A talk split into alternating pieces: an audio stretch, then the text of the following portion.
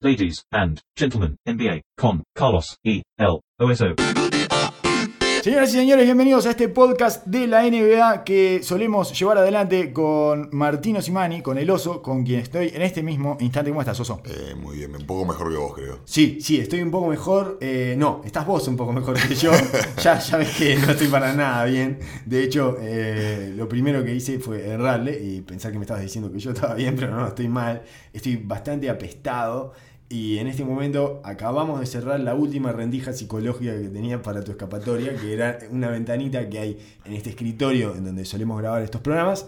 Y que bueno, se cerró para que no hubiera ruido. Así que por el bien de ustedes, el oso ha renunciado a su escape psicológico, que era por el espacio que nosotros pensábamos iban a poder huir los gérmenes antes de ingresar a tu organismo, eh, oso. Pero bueno, eh, al final estamos solo vos, yo y mi germen. Es un sacrificio, hay que sacrificarse por el equipo. ¿eh? Detroit Pistons. Hay una, hay una guerra fría ahí entre, entre Jackson Reggie y- Jackson y Blake Griffin. Blake Griffin, claramente. Eh, Blake Griffin se está adueñando de todo. Le falta vender los panchos nomás en el estadio. y Porque hace está. metástasis Blake Griffin inmediatamente. Es la expansión infinita del juego de Blake Griffin.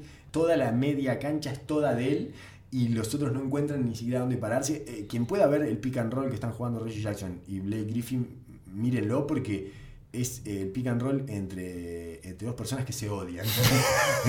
Eh, Blake Griffin ni pone la cortina, ni cae al aro, ni sale agresivo al pop, o sea, sale agresivo al triple, a recibir al triple. Es, se para ahí, le pasa por al lado Reggie Jackson con la pelota y se queda mirándolo desde el triple. Da dos pasos atrás y se queda mirándolo a ver qué hace Reggie Jackson. Intenta hacer algo, si no puede, se la saca atrás y juega. Blake empieza a jugar con la pelota, con el pique de la pelota. No hay cosa más odiosa para un perimetral de que un grande te haga eso. Es la cosa que genera más rispidez y daño entre la relación de un perimetral y un interno. Eh, ese comportamiento en un pick and roll. No me cae, no me, no me haces pop, no me hace nada. Porque lo primero que se infiere de ese comportamiento es eh, mm, te estoy generando un problema para que me la pases y no puedas hacer nada. Te- Exacto. Es una manera eh, sutil para el ojo no entrenado de el gran bombeo, digamos, ¿no? la, la clásica, me está bombeando. Eh, me está bombeando, Claro. no me está dejando hacer nada. Yo tengo que dártela sí o sí, porque básicamente el resto de los jugadores están defendidos. Exacto. Y yo no saco ninguna ventaja de esta situación. Sigo con el mío ahí pegado, ni siquiera me lo Y puedo el sacar. tuyo.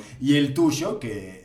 Y bueno, entonces ahí solo tengo la posibilidad de dártela y abrirme, irme de la jugada, porque aparte de eso es lo que hace, después de que se la da, se va de la jugada. Sí, porque aparte Blake Griffin empieza a picar hacia atrás, empieza de nuevo la situación para jugar un uno contra uno que muchas veces termina con un triple, faltando 3 segundos, un triple en la cara con un semi crossover ahí. Mientras André Drummond eh, se come las uñas.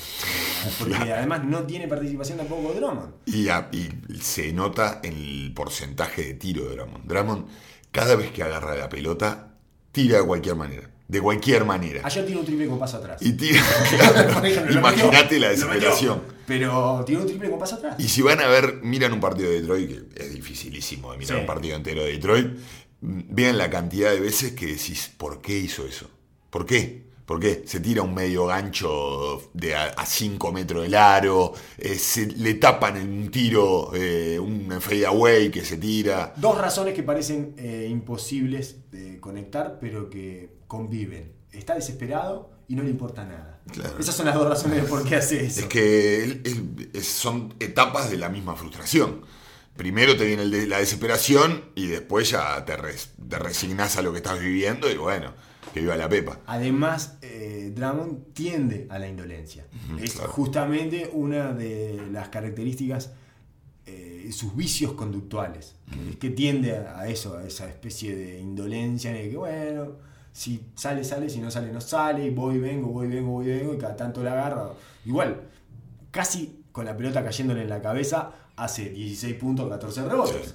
Entonces, porque es una bestia física. Pero e- e- es- encima este tipo de funcionamiento de un equipo a Drummond le queda horrible. ¿Por qué? Porque los tipos que necesitan de la- del rebote ofensivo y de la energía de, de que, de la movilidad eh, cuando todo el tenés dos jugadores que absorben todo el tiempo y la pican, la pican, y la pican y generan ese, ese, ese tedio, también generan de que la defensa no se mueva y todos los tiros son contestados. Y para él no, no encuentra, tiene que simplemente a fuerza, a fuerza a ganarse el espacio para ir al rebote. Y muchas veces ese, ese, esos 5 o 6 segundos previos de que se tome la decisión ofensiva, para, es- para el grande que está esperando abajo del aro, es desesperante. Sí, sí, sí, es desesperante. Es muy fácil de hacerle el cerco reboteador o el bloqueo Claro. o el box out, como quieran llamarle, porque está todo muerto. Entonces, como nada se movió, no te tuviste que mover de tu lugar, lo único que tenés que hacer es abrir un poco los brazos y tener un poco de ganas de sacarlo nomás de Troya y con eso alcanza.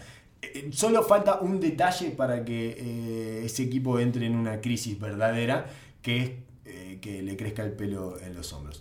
Cuando Andre Drummond tiene el pelo en los hombros crecidos, como cuando Bruce Willis tiene la barba crecida en sus películas, digamos, sabes que está mal, sabes que esa persona está mal, bueno, eh, porque él tiene, me imagino que debe tener un cuidado eh, cotidiano, diario de sus hombros, porque tiene mucho caudal. Y ya se le ve, ya se le ve. Se le empezó a dar la sombra. se le empezó a dar la sombrita. Hay una sombra. Una sombrita. Pero todavía no está el pelo enrulado. No, no, no, el rulo, el rulo no se ve, pero asoma, asoma, asoma Empieza a ¿eh? asomar una sombra y esa es la oscuridad. Así es como le va ganando la oscuridad en el cerebro a Andre Drummond. Cuando ese cerebro termine de ponerse oscuro, se acabó Detroit. Eh, eh, implotó. La próxima lesión de, de Blake. Dallas Mavericks. Y lo que le pasó a Dallas es que le volvió Dirk Nowitzki. Se les deslesionó Dirk Nowitzki, que era algo que me habías dicho, Oso, me habías dicho, hay un elefante en la sala y es cómo van a hacer para reinsertar a Dirk Nowitzki.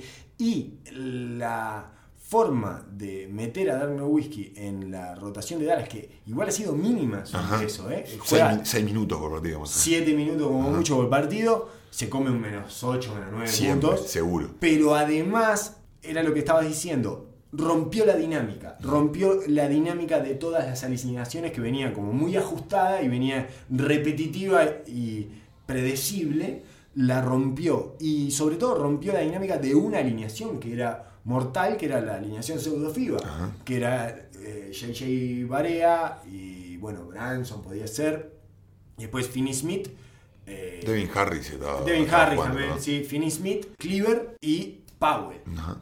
Eh, le decimos la pseudo FIBA porque estaba Barea, Powell y Cleaver, que eran como los tres. Las piezas clave, digamos, porque Finney Smith es importante y De- Devin Harris estaba en un nivel altísimo, pero el juego pasaba por ese, tri- ese, ese pick and roll con Barea, la agresividad de Barea y la caída y la subida de los espacios llenados por los grandes con una dinámica tremenda. Maravilloso. Y además atrás, muy bien los dos. Ajá. Sobre todo Cleaver. Sobre todo en una primera línea con Barea y con Devin Harris, tenés que tener intensidad y dinámica para cubrir agujeros. Bueno, a ese equipo le sacaron a Cleaver y le pusieron a Whisky.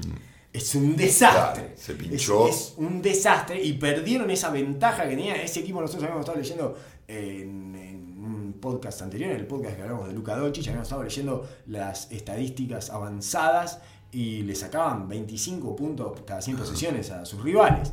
Y bueno, ha sido una catástrofe. Claro, y aparte una, una, formación inicial que no estaba teniendo, teniendo un buen rating, eh, era lo que son, sostenía psicológicamente. Increíblemente siempre es al revés, pero en Dallas se daba esa- ese fenómeno y es parecido a lo que pasa con los Clippers también.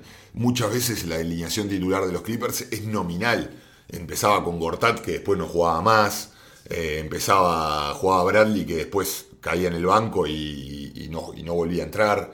Eh, entonces, eso desacomoda mucho. Sí, y lo hemos visto en una infinidad de veces. Lo vimos en Filadelfia, que hablamos siempre con el famoso eh, tema de Fultz. Lo hablamos en Boston, con la llegada de Hayward y la inclusión de Hayward en el equipo titular.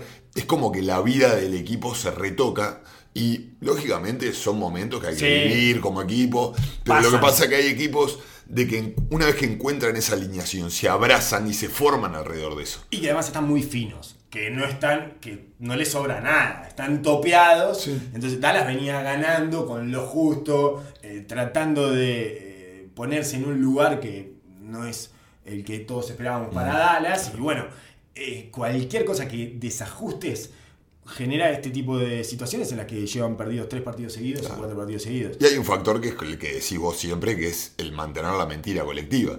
Eh, todos empiezan a abrazarse a ese, uh, somos la segunda unidad, la segunda unidad que, que viene de atrás y somos revulsivos y empezamos a comprar en ese, en ese cuento. Cuando se empieza a caer esa, esa narrativa, nos quedamos con una lluvia de dudas. Sí, eso es lo que pasó con la vuelta de Dirk Nowitzki a Dallas que ahora creo que me fui de la página. No lo miren porque es, es, es poco saludable. Oh, no, es terrible, Es es terrible. doloroso Es- verlo ahí caminando en la cancha. Es el único jugador de este año, el único jugador de toda la NBA que he visto que me parece que no pertenece a la competencia. Sí.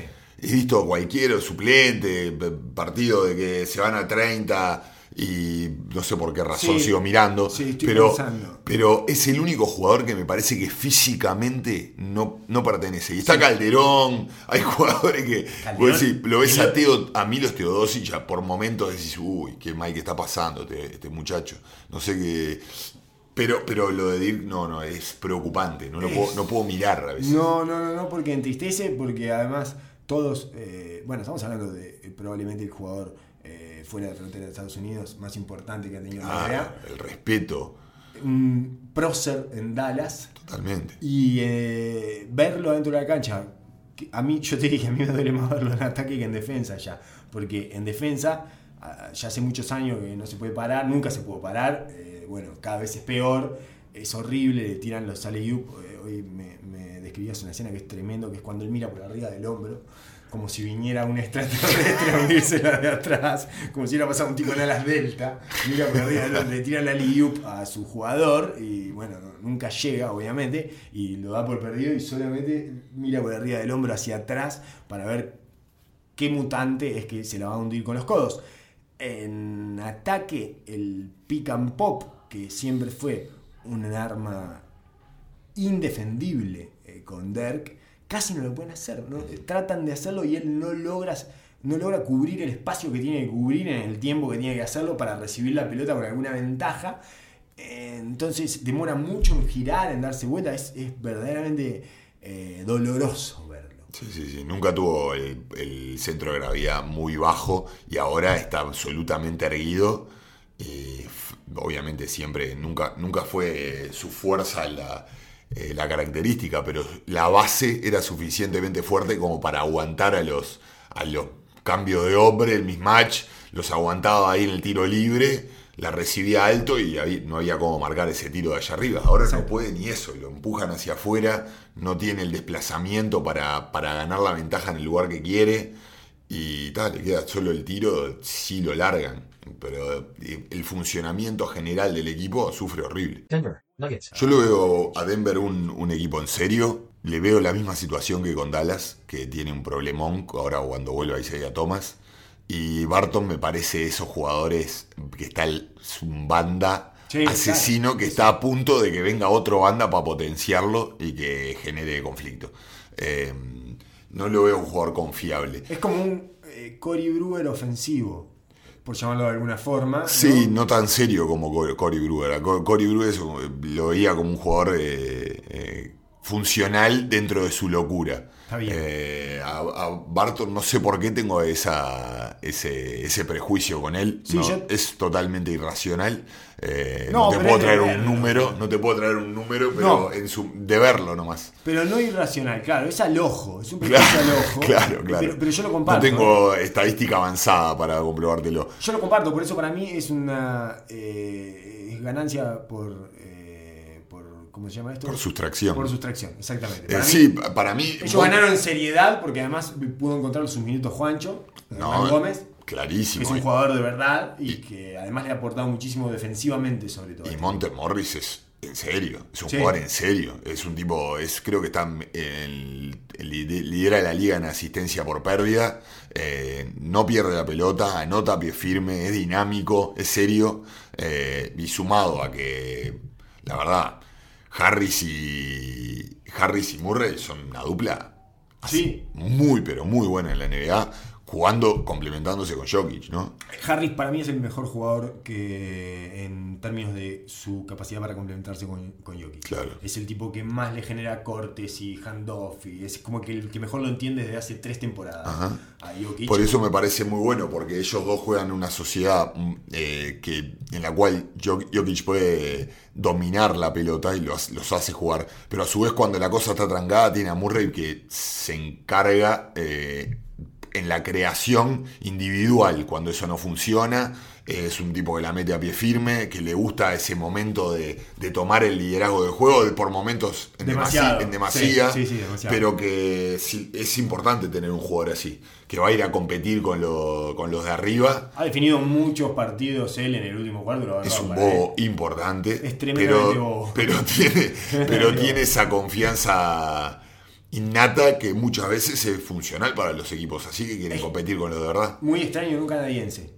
Tiene una personalidad muy rara para ser canadiense. Muy rara, de las personalidades más raras de un canadiense que he visto adentro de una cancha de básquetbol. Es muy yankee Ajá. para ser canadiense. Tiene como esa cosa de, evidentemente, eh, no sé, en algún lugar habría que averiguar, pero en algún lugar hay como está seteado por Estados Unidos. Ajá. O sea, tiene comportamiento de estadounidense, De no, yankee, de, claramente. no de canadiense, que el canadiense es como más eh, tratando siempre de ser educado, Cordial. y cordial y correcto, y este está todo el tiempo provocando situaciones tensas y desafiando a quien se le para enfrente. Eh, le encanta eso, lo hace desde muy chico, es otro de los que hemos tenido la oportunidad de verlos en FIBA de muy chiquitos, que es, lo que siempre trato de repetir siempre, que es que en FIBA se ve el futuro.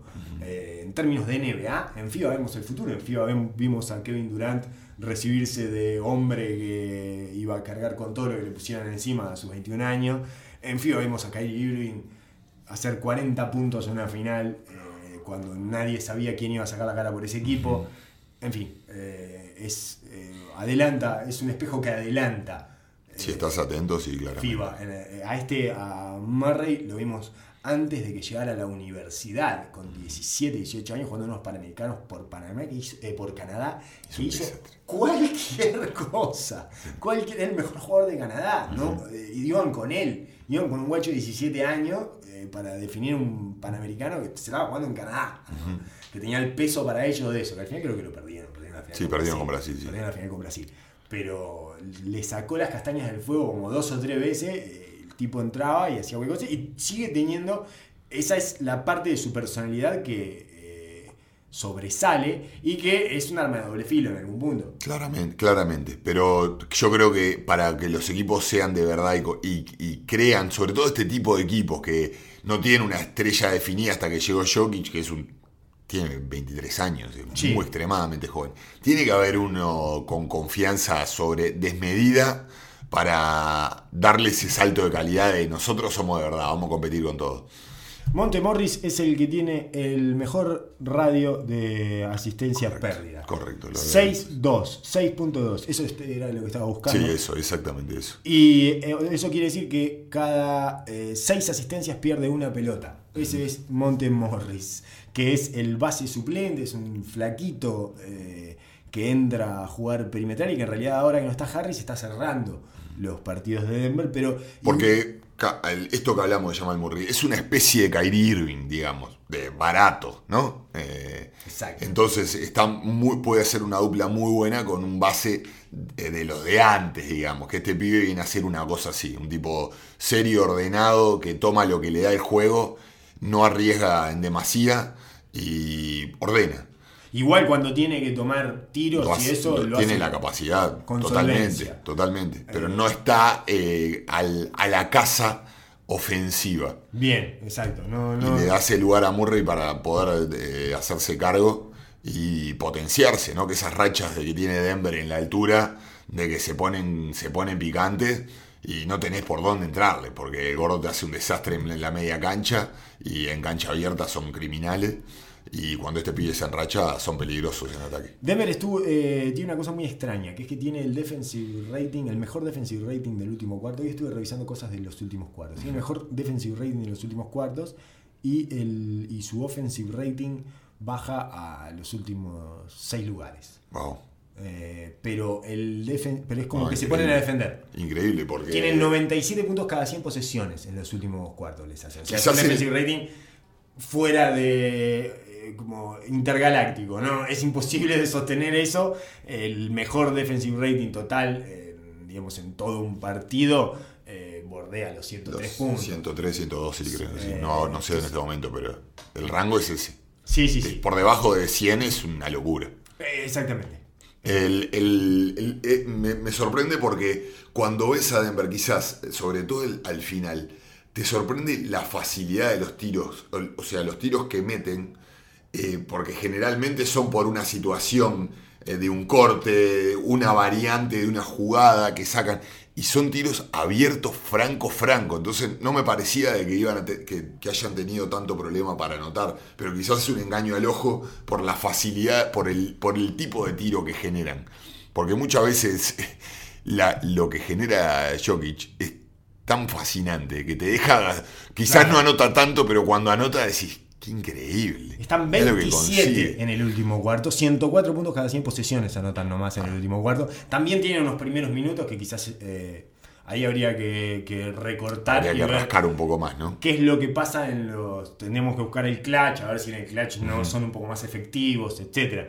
Pero de todas maneras me impresionó mucho lo despegado que están en defensive rating. O sea, le hacen 97 puntos cada 100 posesiones en el último cuarto y eso les permite, bueno, tienen un net rating de más 7 en el último cuarto. Bueno, habla muy bien de, de un equipo que tenga la posibilidad de ponerse tan duros en el último cuarto, Exacto. siendo un equipo tan joven, siendo un equipo que tan, porque habla de madurez y de concentración y de foco. Exacto, es tremendamente raro porque es bueno, ahora este llegó el momento donde tenemos que defender, de verdad. Y nos ponemos en serio. Nos ponemos en serio y defendemos mejor que todos. Claro. Es una cosa bastante llamativa y alentadora en términos de Denver. Y otra cosa alentadora es de que se mantuvo el equipo sin Millsap, que gran terror que había al- en el alrededor de la liga es de que Millsap le cuidaba la espalda a Jokic defensivamente en todo. Y aguantó tranquilamente, gordo, dio un Perfecto. paso adelante otra vez, una vez más. Increíble, pero además superó su trauma de eh, no poder jugar con otros cinco al lado, que era una cosa que no había podido hacer ni cuando llevaron a Plumlee, que es el que está jugando ahora con él, el que abre y cierra los partidos con él, Mason Plumlee, y eh, cuando lo llevaron hace un par de temporadas, no lo podían poner juntos, intentaron siempre, todos los años Mike Malone trata de hacerlo jugar con un 5, lo había tratado con Nurkic, con el gordo Nurkic en algún momento, tenía ese par de gordos que eran imposibles de combinar, y finalmente está tan, tanto más eh, asentado y está tan claro en ofensiva Jokic que le pones un tipo al lado que hace prácticamente lo mismo que él y no importa. Sí, Eh, sí. Quieren Eh, que haga lo mismo que Pl- él. Plumlee es, un jugador diferente, ¿no? Eh, Sí, está bien, es ágil. Es eh, muy ágil, muy atlético, lee muy bien, entonces no me, me parece que si hay un grande que pudiera jugar con él, obviamente lo ideal sería un tipo que tire, que sea más dócil desde ese punto, pero con las facilidades que tiene Jokic para jugar, yo creo que se puede entender con cualquier tipo, dándole tiempo y espacio, se puede complementar con cualquier tipo de jugador. A mí me tiene especialmente impresionado cómo han sobrevivido a toda esta cantidad de caídos, eh, de soldados caídos Sí. y de soldados caídos importantes.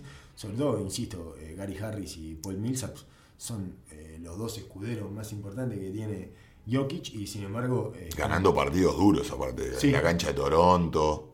Sí, sí, sí, sí. eh, ganando partidos intensos. En esta, sí, sí, sí, Aunque todo- sí, creo que le ganaron. todos partidos muy duros, definitivamente. Utah Jazz. Eh, Utah Jazz tiene unos problemas en el ataque tremendos y eh, con el oso estábamos empezando a establecer una suerte de hipótesis acerca de la incidencia que tiene en la cabeza el ataque sobre la defensa, que es algo que se ha perdido en consideración muchísimo, más allá de la incidencia que puede tener tácticamente, ¿no? que tiene que ver con los tiros que tires y con cuántos cargues el rebote y si después te comes goles de eh, contraataque, etcétera, ¿no? Sacando la parte táctica, solamente llevándolo a lo mental y cuánto te va agujereando no poder anotar de un lado sobre tu, eh, sobre tu fuerte, que en este caso es la defensa. Utah está, se metió en el top 10 defensivo finalmente, en, en defensive rating, está 8. Sí, lo iba a hacer.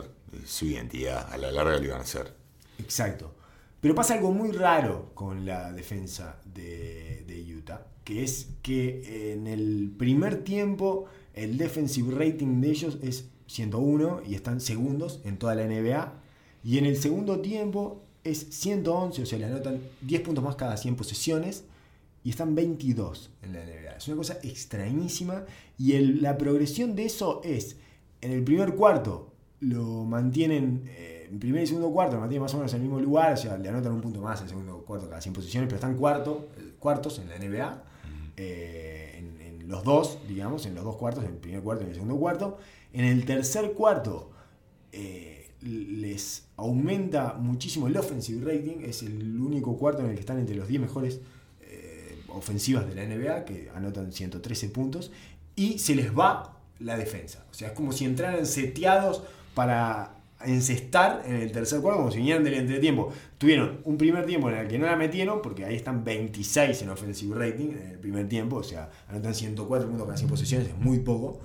Y entran como el segundo tiempo seteados para meterla, en el tercer cuarto lo logran hacer, su defensive rating se va al carajo, porque están en 111 puntos, o sea, bajan al puesto número 24 de la NBA. Espero que se esté entendiendo algo de toda esta cantidad de cosas que estoy diciendo. Eh, no es eh, Sí, sí, se seguro. entiende, te seguimos, no es te seguimos. seguro. Y en el cuarto cuarto, eh, digamos que no pueden volver a establecer su defensiva fuerte que habían establecido en el primer tiempo y que habían perdido en el tercer cuarto por, eh, supongo yo, enfocarse un poco más en el ataque y se les destruye la ofensiva. Son la peor ofensiva del cuarto cuarto. Anotan 101 puntos por cada 100 posiciones. Para que más o menos te hagas una idea, Chicago anota eh, 0.4 más que ellos. O sea, Chicago anota menos que Chicago en el último cuarto. Y después viene Phoenix, que anota 2 puntos más que ellos cada 100 posiciones. O sea, es muy chiquita la ofensiva del último cuarto de Utah, que es donde se ponen las cosas más tensas y donde hay que forzar un poquito más la cosa y ahí ya no les da, ya no tienen cómo.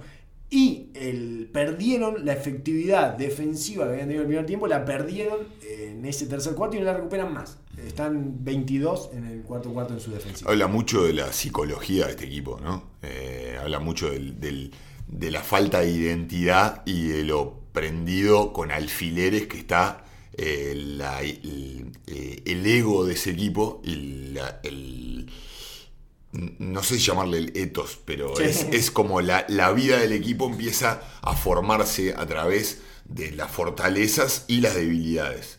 Muchas veces cuando las fortalezas superan y le generan la confianza al equipo como para creerse de lo que son, es el arma donde el equipo se agarra y se fortalece. Sí, sí, sí. Pero cuando la identidad empieza a generarse a través de la duda y de las falencias, eso genera una inestabilidad tremenda y no deja al equipo hacer pie en ningún lado. Y es evidente que no se están teniendo fe en el momento en que hay que ganar los partidos. O sea, no confían en sus herramientas para ganar. En este, en este, esto es lo que a mí me transmite Utah cuando lo veo todo el tiempo, que es la, la, confi- la poca confianza que me, me están generando los generadores de juego ofensivos y se nota que se transmite de ahí para abajo. Y la defensa está muy basada en eso.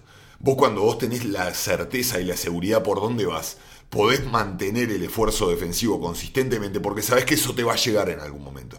Pues la podemos estar errando, no podemos ser un gran equipo ofensivo, pero sabemos que a la larga confiamos de que esto nos va a sacar.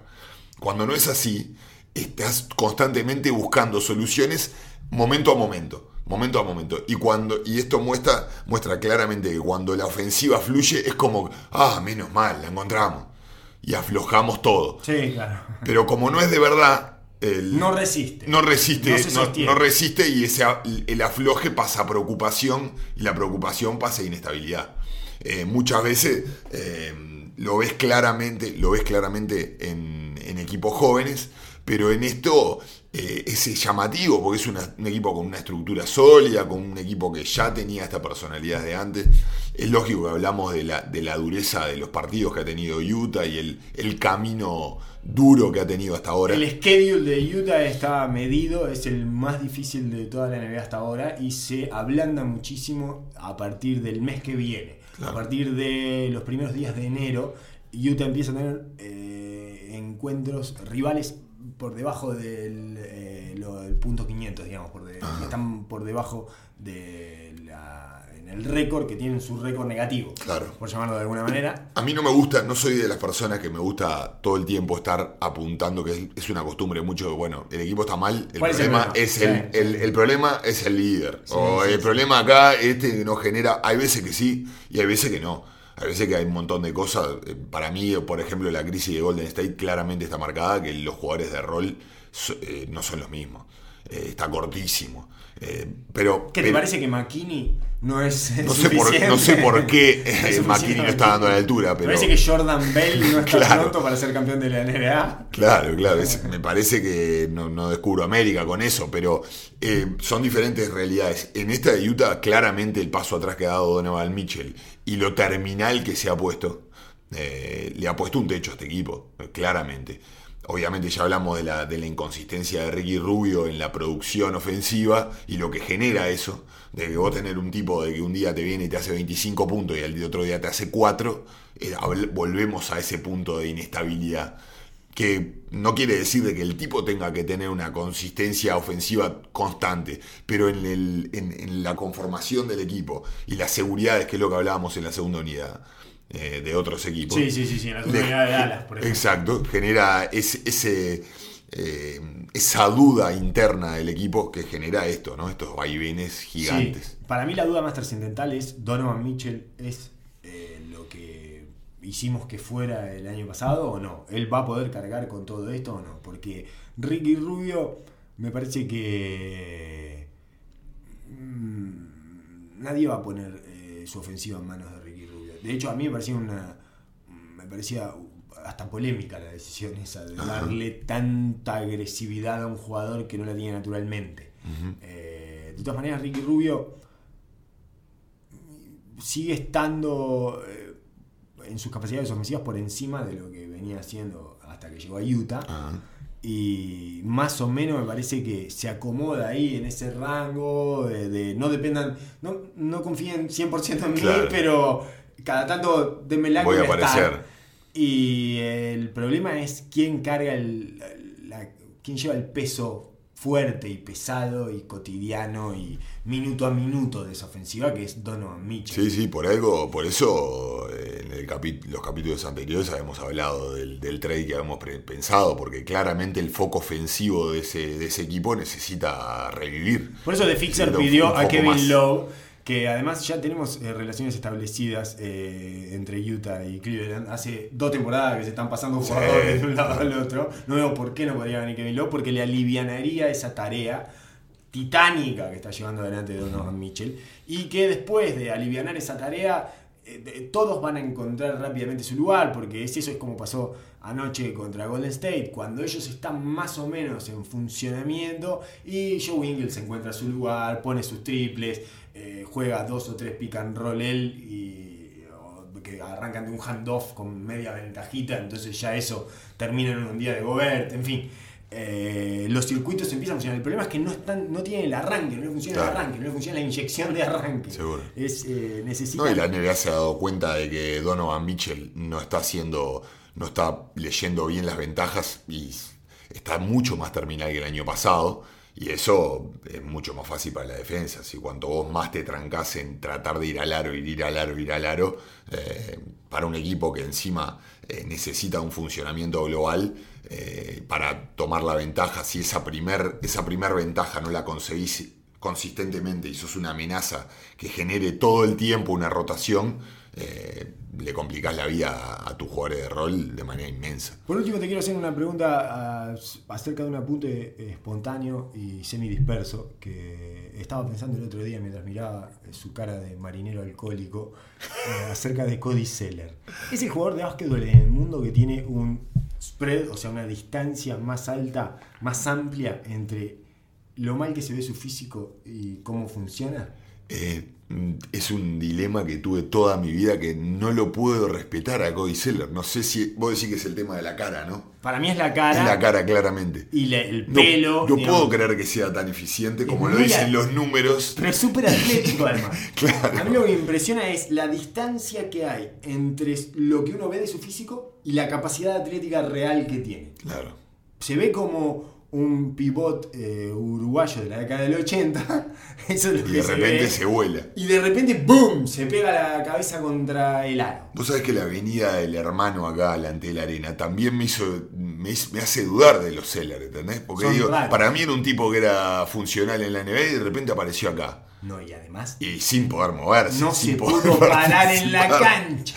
Entonces me hace pensar que los mejores minutos de Uruguay contra. Estados Unidos fueron con el tipo ese dentro de la cancha, con el hermano de que era la, figura que venía prácticamente, era el nombre conocido de ese equipo. Sí, sí. Eh, entonces siempre tengo esa impresión de que están a, a media temporada de ya no jugar más, de Van salir de la rotación. en esta ventana trajo dos jugadores para ponerle a Batista.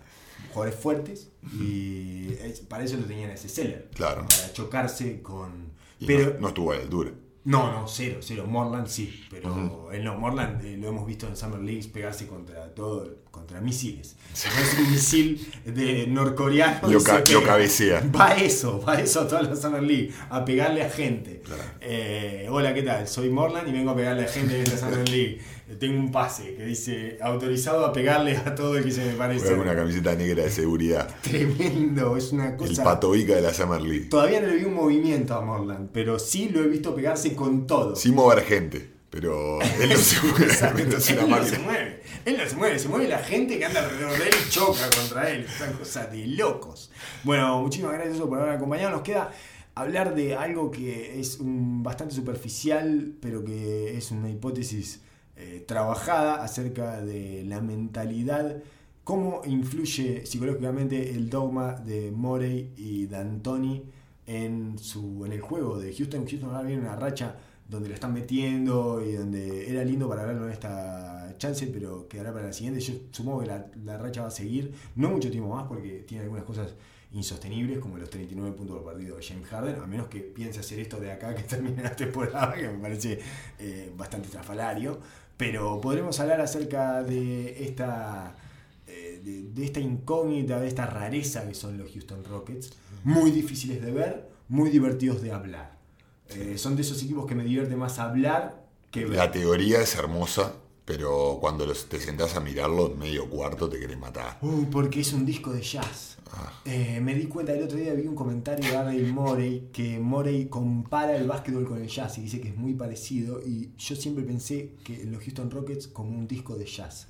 Que es bueno, Aburridísimo. al tercer Muy- tema que querés mismo, matar. más de lo mismo. Es siempre la misma base con actos de virtuosismo en el medio. Claro. Improvisaciones virtuosas en el medio, que a la cuarta improvisación virtuosa me llenaste las pelotas. Sos un genio. Sos un genio. Es un disco de Kenny G. Exactamente, sos, un- sos maravilloso, pero voy a tener que buscarme otra actividad. Voy a tener que leer, voy a tener que tomar un vino y empezar a hablar con amigos, porque Claro. si no, no, no puedo estar Enfocado en eso. Tengo que tenerlo de fondo. Exacto, y es de verdad eh, el virtuosismo expresado reiteradamente lo que termina generando es tedio, porque ya ni siquiera valoro todo eso que hizo Harden en la jugada número 6 que hizo, porque le voy a hacer cinco, en cinco oportunidades anteriores, le voy a hacer cosas tan difíciles como esa. Eh, entonces, no sé, y, y no me genera la cosa esa que me genera Kyrie Irving, además, que, que, que me, me hace saltar del sillón. Y porque es- son destellos dentro de un funcionamiento normal, ¿no? Esto es consistente, uno atrás del otro. Lo ves hasta sus propios compañeros aburridos. Se aburren hasta los propios compañeros. Bueno, una de las cosas que dijo Ariza en, antes, ¿no? Eh, cuando se.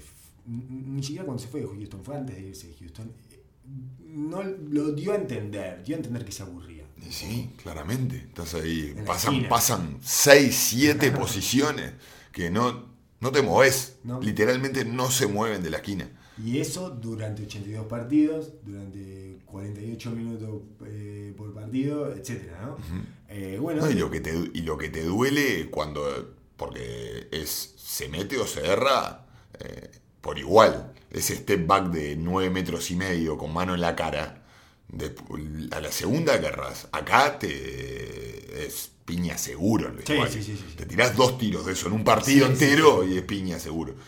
Ahí están entrenados a otra cosa, pero no puede dejar de, en, en un lugar de tu, de tu competidor, en algún momento jugaste y tuviste la pelota en la mano. No te puede dejar de molestar eso en algún lugar de tu cabeza.